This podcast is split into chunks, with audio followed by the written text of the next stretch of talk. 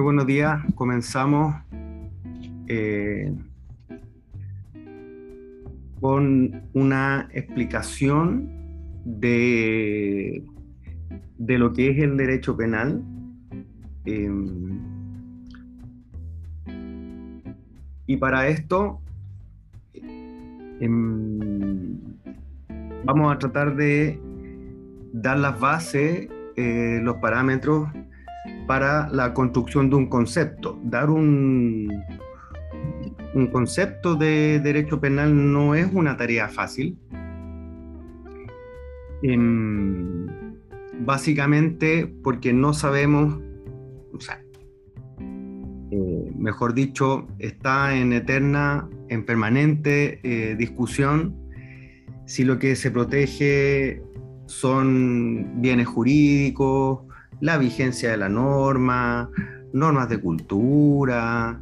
Bueno, eh, para la mayoría hoy en día, lo que para la mayoría hoy en día en, nuestro país, lo que, lo que protege el derecho penal son bienes jurídicos eh, y los límites eh, los vamos a esbozar de la manera que vamos a exponer en un momento más.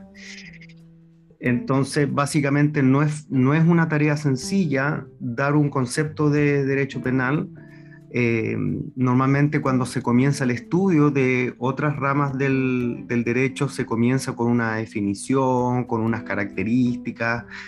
Eh, no es recomendable partir eh, derechamente de la misma manera en, en esta rama del derecho, básicamente porque eh, no estamos de acuerdo qué es lo que se protege, en lo que sí estamos de acuerdo que lo que se busca es asegurar una convivencia humana eh, lo más pacífica posible, tratándose de los conflictos más graves eh, para la sociedad, a los intereses más, más importantes y sobre todo en una, en una sociedad, no en la nuestra, en todas, que está en permanente evolución y donde siempre eh, es difícil encontrar un punto de equilibrio eh, para asegurar esta convivencia pacífica. Me explico, eh, nos estamos refiriendo a la eterna pugna libertad versus seguridad. en los últimos 20 años, podríamos decir que hay una, una mayor, que la balanza se ha inclinado más, más hacia la seguridad, pero en una discusión eh, cotidiana, eh, el día domingo, con su familia, producto de una noticia que, haya causado eh, conmoción, va a salir esta discusión ciudadana de si lo que buscamos es más seguridad o libertad.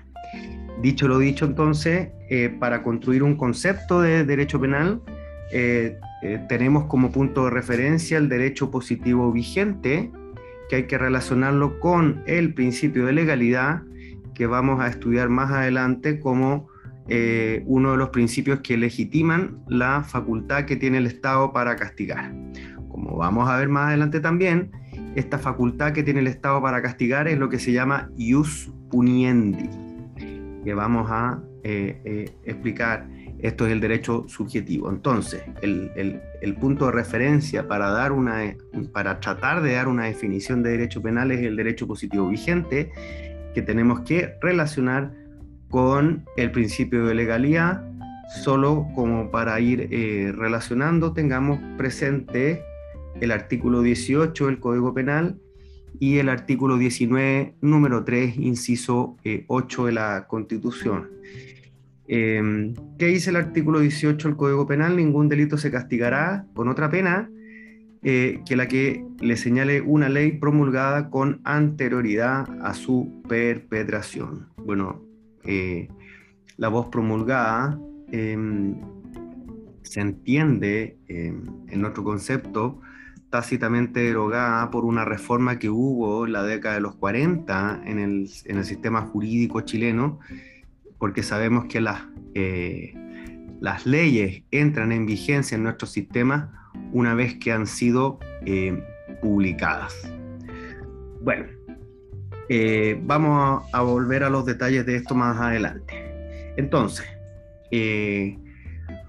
partamos teniendo en, nuestra, en nuestra conciencia que para tratar de dar un concepto de derecho penal, intentemos sistematizar, dividir, distinguir entre un concepto formal y un concepto material. Em, desde un punto de vista formal, estamos tratando de dar criterios para que eh, intentemos de identificar qué es el derecho penal. Eh, usted dirá, pero eso, ¿para qué? ¿Qué punto, qué punto práctico tiene? No, no entiendo el sentido que está hablando este señor esto es mucho más cotidiano y práctico de lo que tú puedes llegar a considerar. A ejemplo, como vamos a ver más adelante también, em, hay una, existe, existió, existe y existirá una ardua discusión en el sentido de distinguir entre el derecho administrativo sancionador y el derecho penal. ¿Qué es eso? Bueno, eh, A propósito, por ejemplo, de los tiempos que estamos viviendo, la mera infracción del toque de queda, póngame atención, la mera infracción del toque de queda sin poner en peligro la salud pública, hasta hace muy poco tiempo era considerado por el Ministerio Público, bueno, muchos todavía lo hacen de, forma tosuda, pero la mera infracción del toque de queda, insisto, sin poner en peligro la salud pública, era considerado por el Ministerio Público como una puesta en peligro a la salud pública.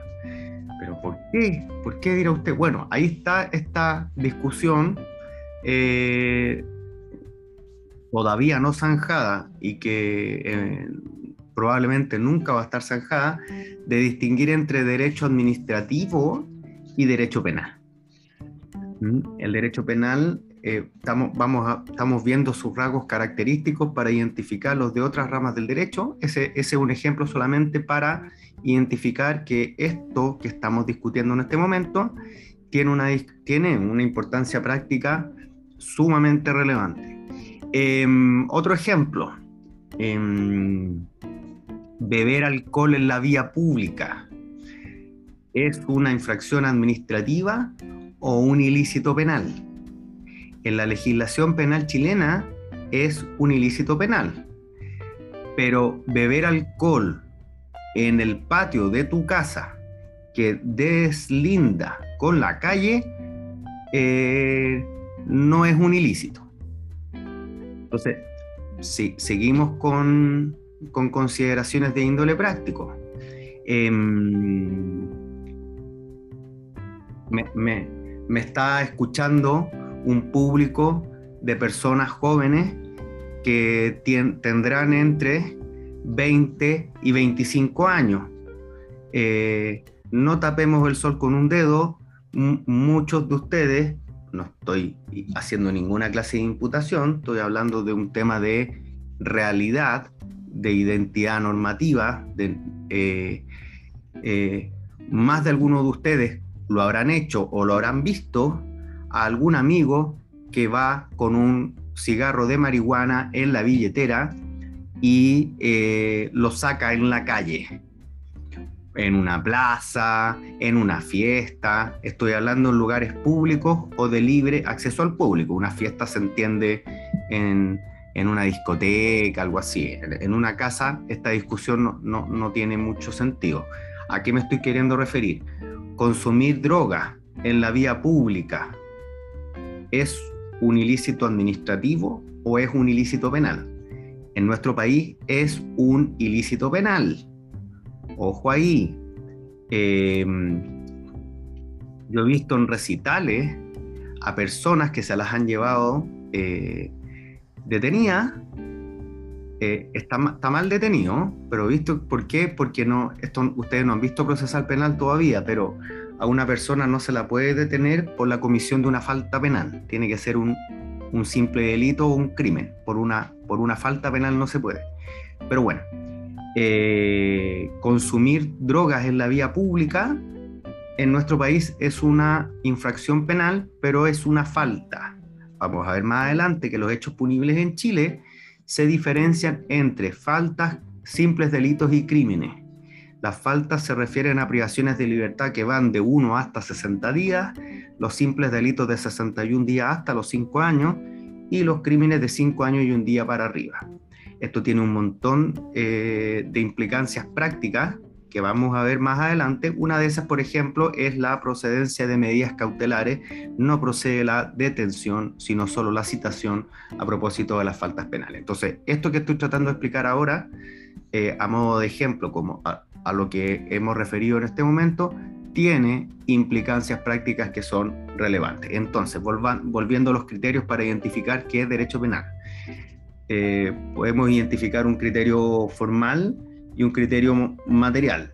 Eh, desde un punto de vista formal, ¿qué, qué es? ¿Qué es em, o, cuál sería eh, esta rama del derecho que se llama derecho penal? Una, una descripción externa eh, que faculta su diferenciación con otros medios de control social. Cuando, cuando hablamos de medios de control social, estamos hablando de todos aquellos eh, medios que, que, surgen en la sociedad para eh, eh, solventar una convivencia pacífica.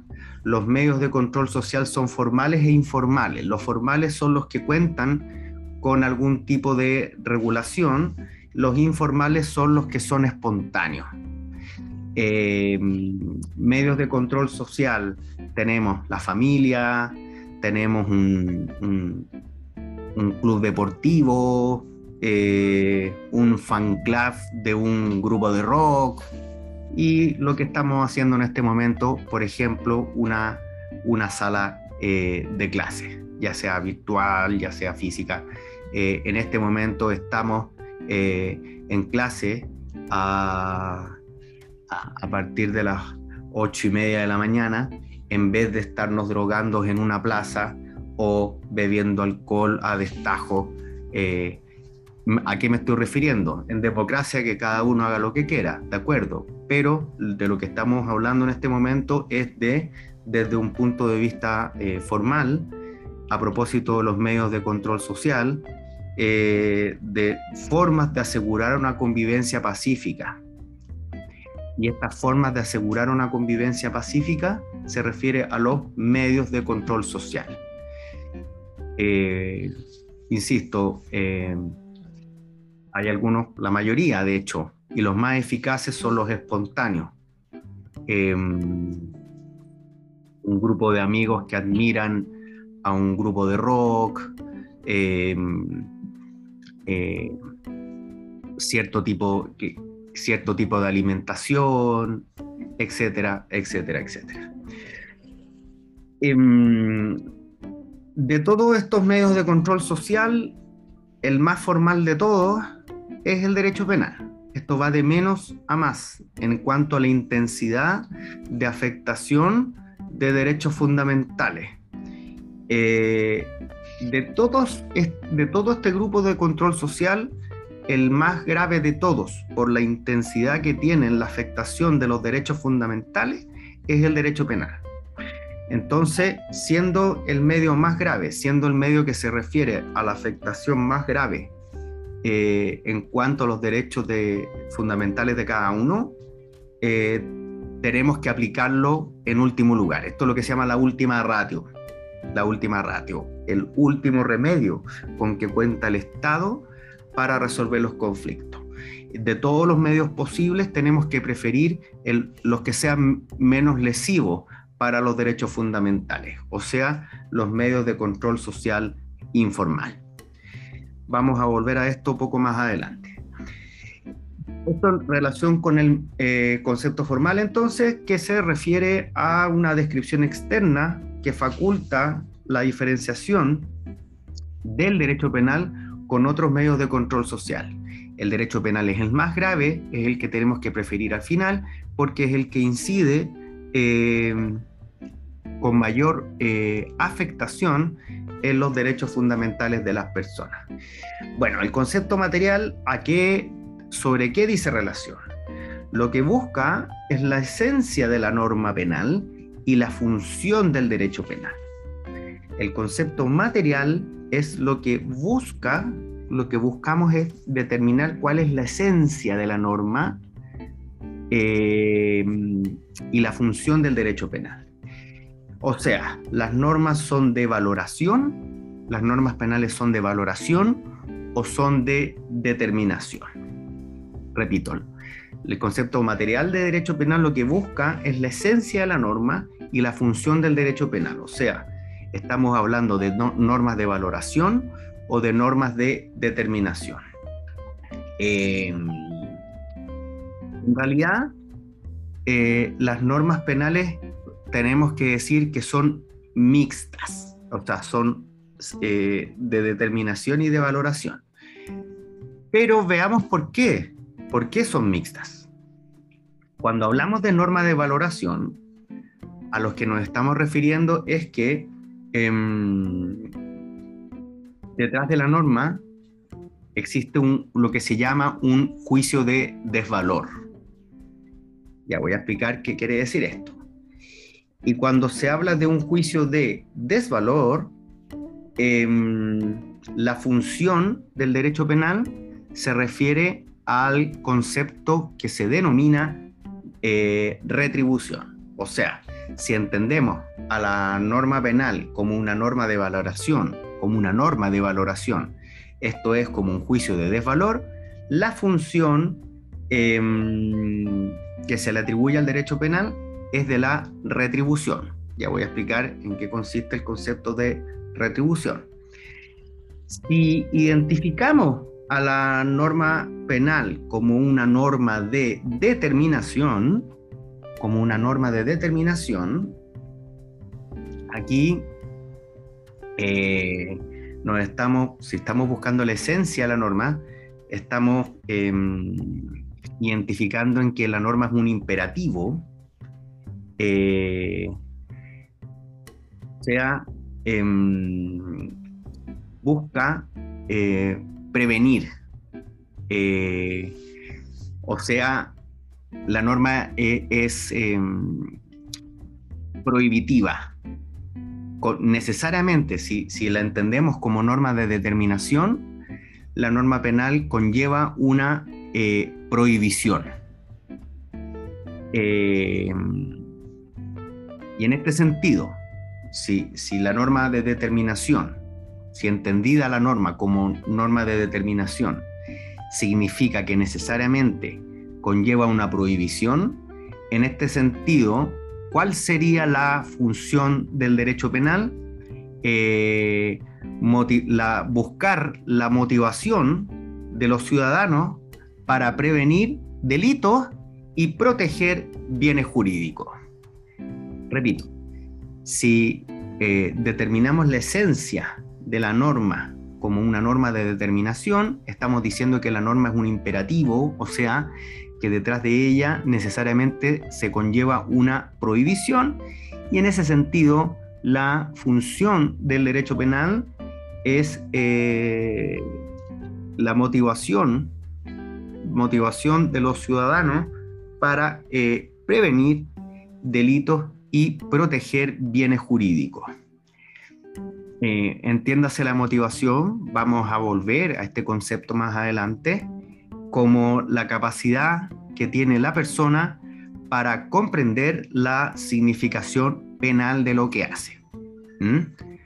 Em, entonces, esperemos un segundito.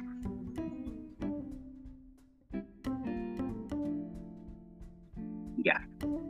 Em, tenemos dos conceptos entonces, norma de valoración por un lado, norma de determinación por otro.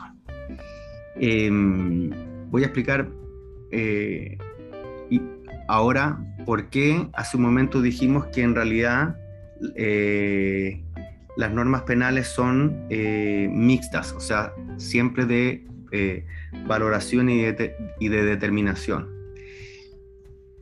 Cuando se habla de derecho penal objetivo, em, el derecho penal objetivo se refiere a un eh, conjunto de normas. Cuando se habla de derecho penal subjetivo, esto es eh, lo que se conoce como ius uniendi, eso es se entiende como la facultad que tiene el Estado para castigar. Pero estamos concentrados ahora en las normas. Eh, el derecho penal entendido como un conjunto de normas es lo que se conoce como derecho penal eh, objetivo. Y aquí volvamos a el tema norma de valoración, norma de determinación.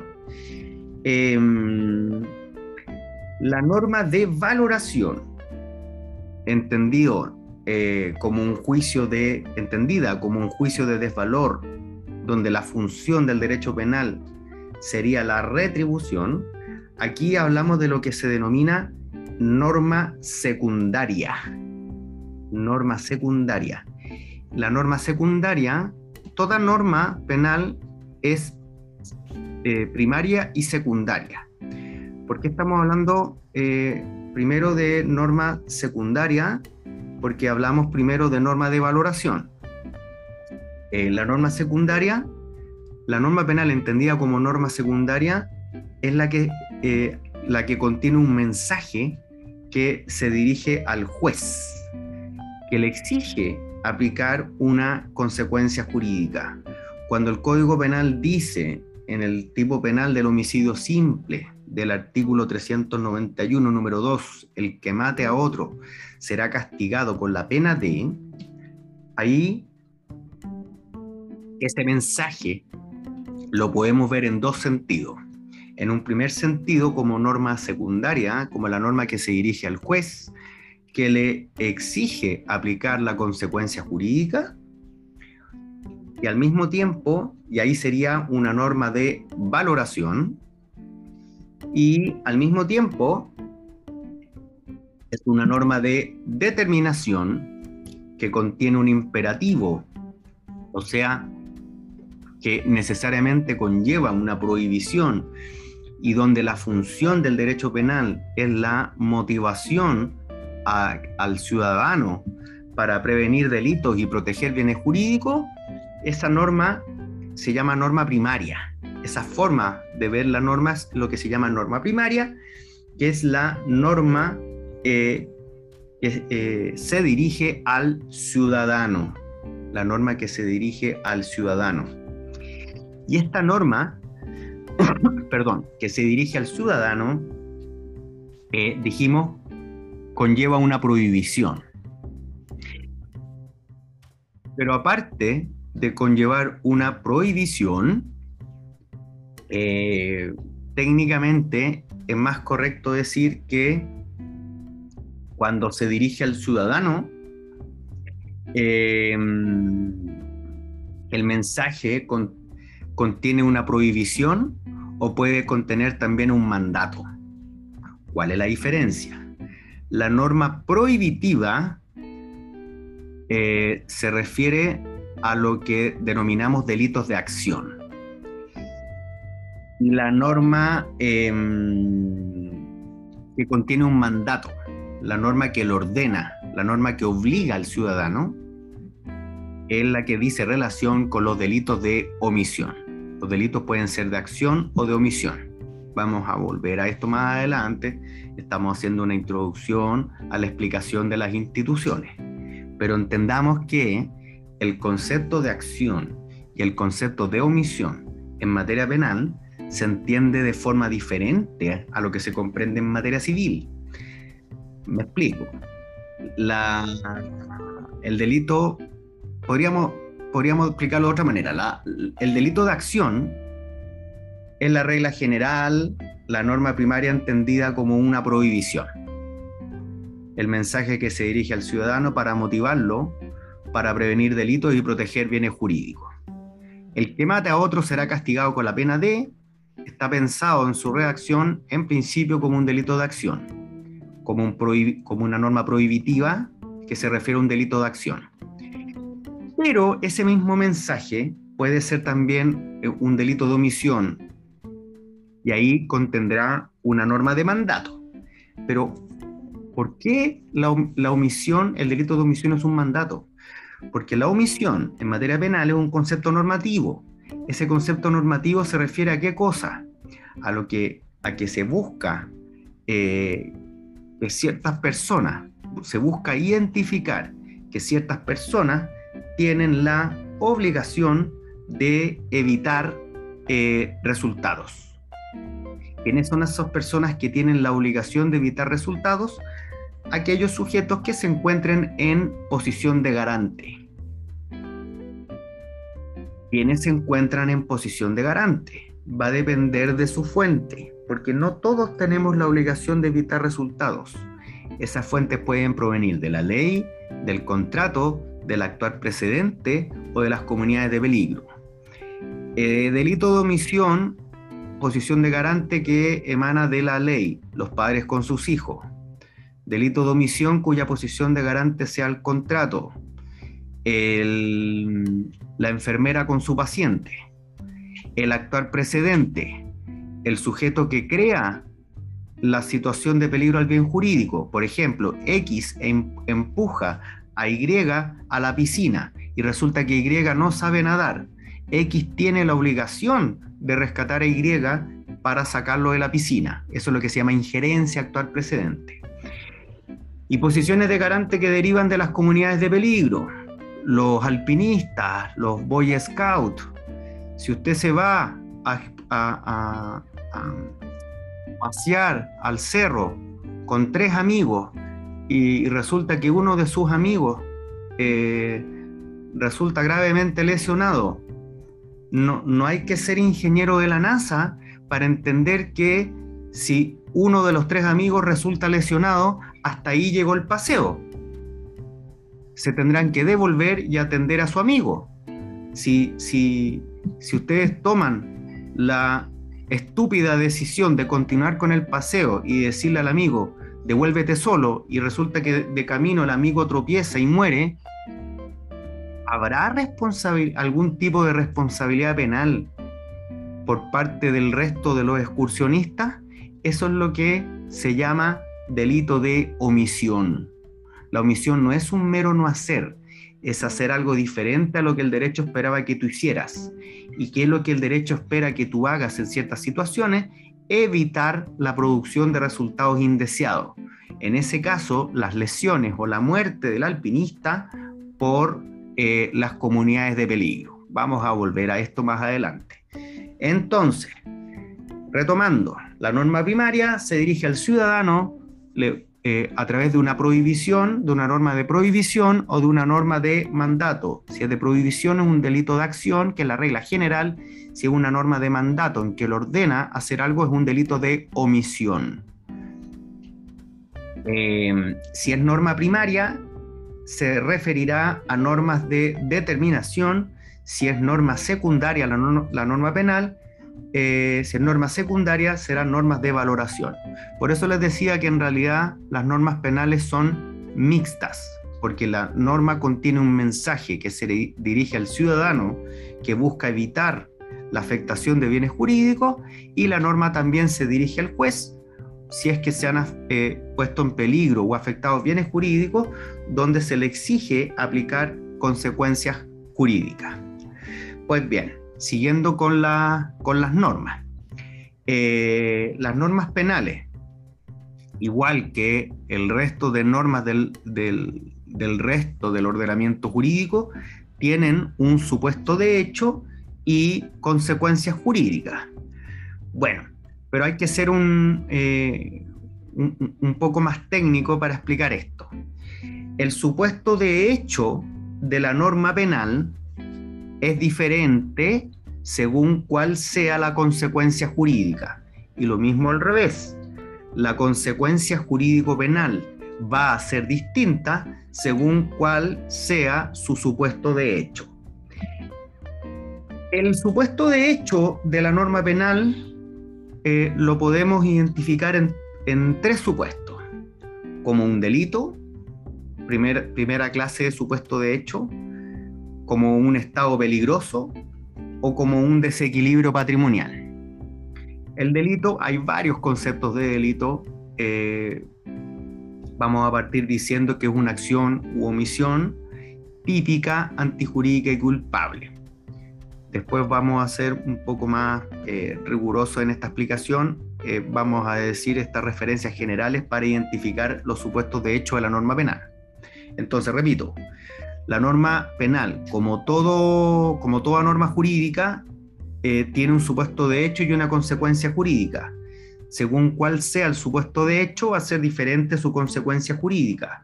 Los supuestos de hecho de la norma penal pueden ser el delito el estado peligroso o el desequilibrio patrimonial. El delito es una eh, acción u omisión típica, antijurídica eh, y culpable. El estado peligroso es una acción típica y antijurídica. Voy a explicar brevemente ahora por qué no es culpable.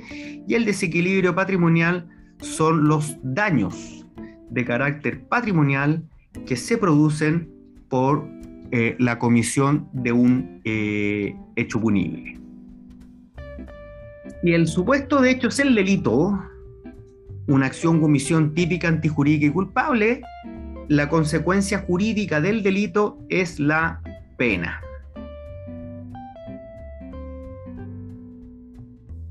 Vamos a ver más adelante el concepto de pena, cuáles son las funciones de la pena, cómo se clasifican las penas, etcétera.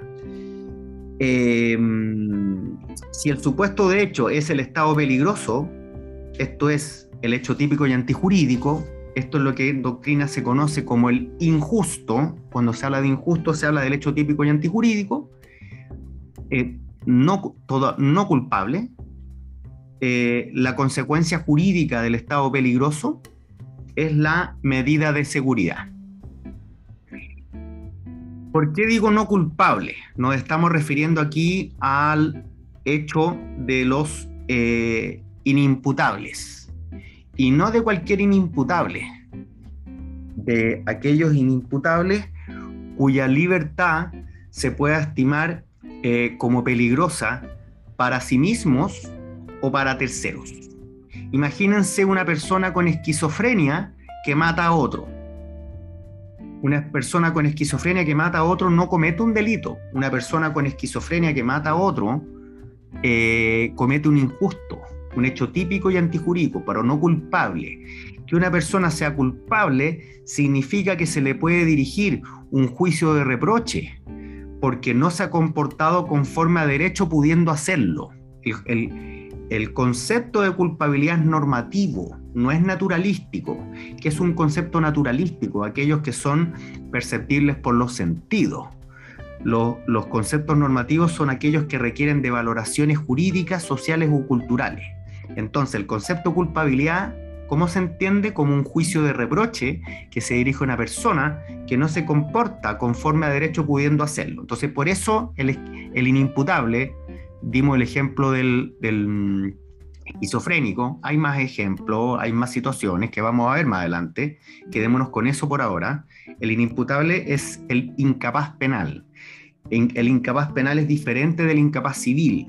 El incapaz penal es aquel sujeto que no es capaz de motivación. Hace un momento hablamos de motivación a propósito de la función de, la norma de determinación, de la función del derecho penal entendida como norma de determinación.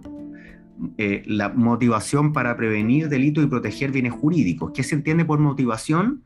¿Qué se entiende por la capacidad penal? La capacidad que tiene una persona para comprender la significación penal de lo que hace. Porque digo que es diferente el concepto civil, porque por ejemplo, eh, un sujeto que puede haber sido declarado incapaz relativo para el derecho penal, podría ser eh, imputable, perdón, incapaz relativo para el derecho civil, podría ser capaz para el derecho penal. Pero ¿cómo dice usted? ¿Qué me está diciendo? No entiendo. Claro, porque son conceptos distintos. Eso es lo que estoy queriendo transmitir. Una persona, por ejemplo, con síndrome de Down, una persona con síndrome de Down puede ser capaz penalmente, según si es capaz de comprender la significación penal de lo que hace. Eso es súper importante. Y no cualquier persona que es inimputable eh, va a ser eh, pasible de una medida de seguridad. Las medidas de seguridad son restricciones de los derechos fundamentales de personas inimputables en la medida en que su libertad sea peligrosa para sí mismos o para terceros. Y eso se determina en base a antecedentes calificados que hay que ir viendo caso a caso. Siguiendo entonces, eh, si el supuesto de hecho es el delito, la consecuencia jurídica es la pena. Si el supuesto de hecho es el estado peligroso, eh, la consecuencia jurídica es la medida de seguridad. Ejemplo de medida de seguridad, una internación en un recinto, eh, en un hospital psiquiátrico, a ejemplo. Y otro supuesto de hecho de la norma penal puede ser el desequilibrio patrimonial. Eh, si X mata a Y, imagínense Y es padre de familia, tenía cinco hijos, para esos niños pequeños, la muerte del padre va a producir en esa familia un desequilibrio patrimonial? Naturalmente que sí. Entonces ahí, por ejemplo, la madre de los niños tendrá que demandar civilmente al que cometió el delito porque se produce un desequilibrio patrimonial producto de la eh, comisión de ese delito. Entonces, si el supuesto de hecho de la norma es el desequilibrio patrimonial, la consecuencia jurídica será la responsabilidad civil. Eso es lo que en derecho civil se, estudia como responsabilidad extracontractual. Hay una, hay una relación bastante estrecha entre la responsabilidad civil extracontractual y el derecho penal en este sentido.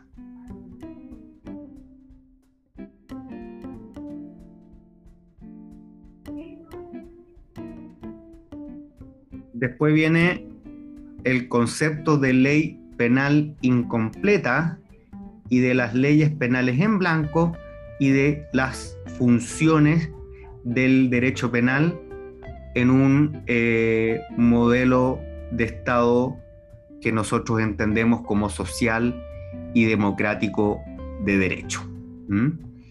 Pero eso lo, por la profundidad que conlleva en, eh, estudiar las leyes penales incompletas y las funciones del derecho penal, los principios legitimadores, los vamos a ver en otra sesión eh, para no dejar el, tema eh, truncado. A modo de concluir, lo visto hoy,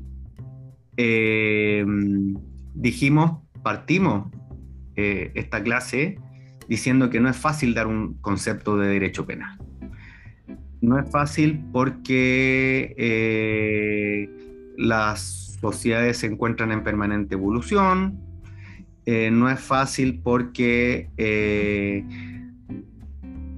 no, no, estamos de acuerdo los penalistas en el sentido de que si lo que se protege son bienes jurídicos, la vigencia de las normas. Entonces lo que dijimos es partamos del derecho vigente, eh, en virtud del principio de legalidad. Eh, y aquí tratemos de identificar un concepto formal y, un concepto material. El concepto formal se refiere a la descripción externa que busquemos diferenciarlos con otras formas de control social. Y aquí distinguimos entre formas de control social informal y formal. Informal y formal. Eh, las formales son los que tienen regulación jurídica y el más formal de todos el derecho penal. Y en ese sentido dijimos que es el último remedio con que cuenta el Estado para resolver conflictos porque se trata de eh, la protección de los intereses más importantes frente a sus ataques más graves.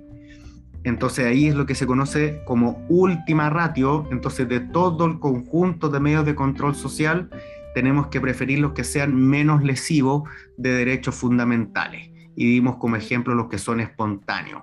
Un club de fútbol, eh, una eh, sociedad de hecho, el club de amigos admiradores de, los micrófonos, no sé. Eh, eh, cualquier forma de, asegurar una convivencia pacífica sin afectar gravemente los derechos fundamentales.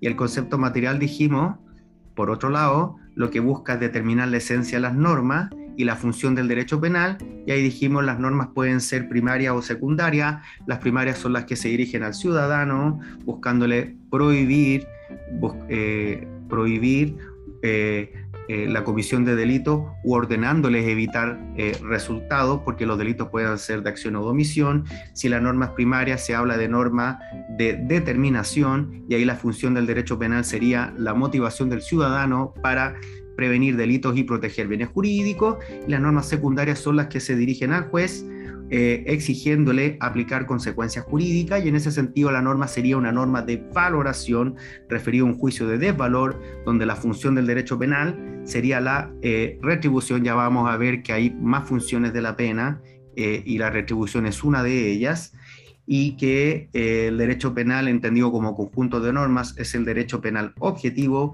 y que la norma penal como toda norma jurídica tiene un supuesto de hecho y una consecuencia jurídica y que el supuesto de hecho la norma penal eh, es el delito, el estado peligroso o el desequilibrio patrimonial y según la clase de eh, supuesto de hecho es diferente la consecuencia jurídica. Si el supuesto de hecho es el delito, la consecuencia jurídica es la pena. Si el supuesto de hecho es la medida de seguridad, eh, perdón, si el supuesto de hecho el estado peligroso, la consecuencia jurídica es la medida de seguridad, o, y por último, si el supuesto de hecho es el desequilibrio patrimonial, la consecuencia jurídica va a ser la responsabilidad civil. Y dicho lo dicho, vamos a quedar en el, en el título las leyes penales incompletas.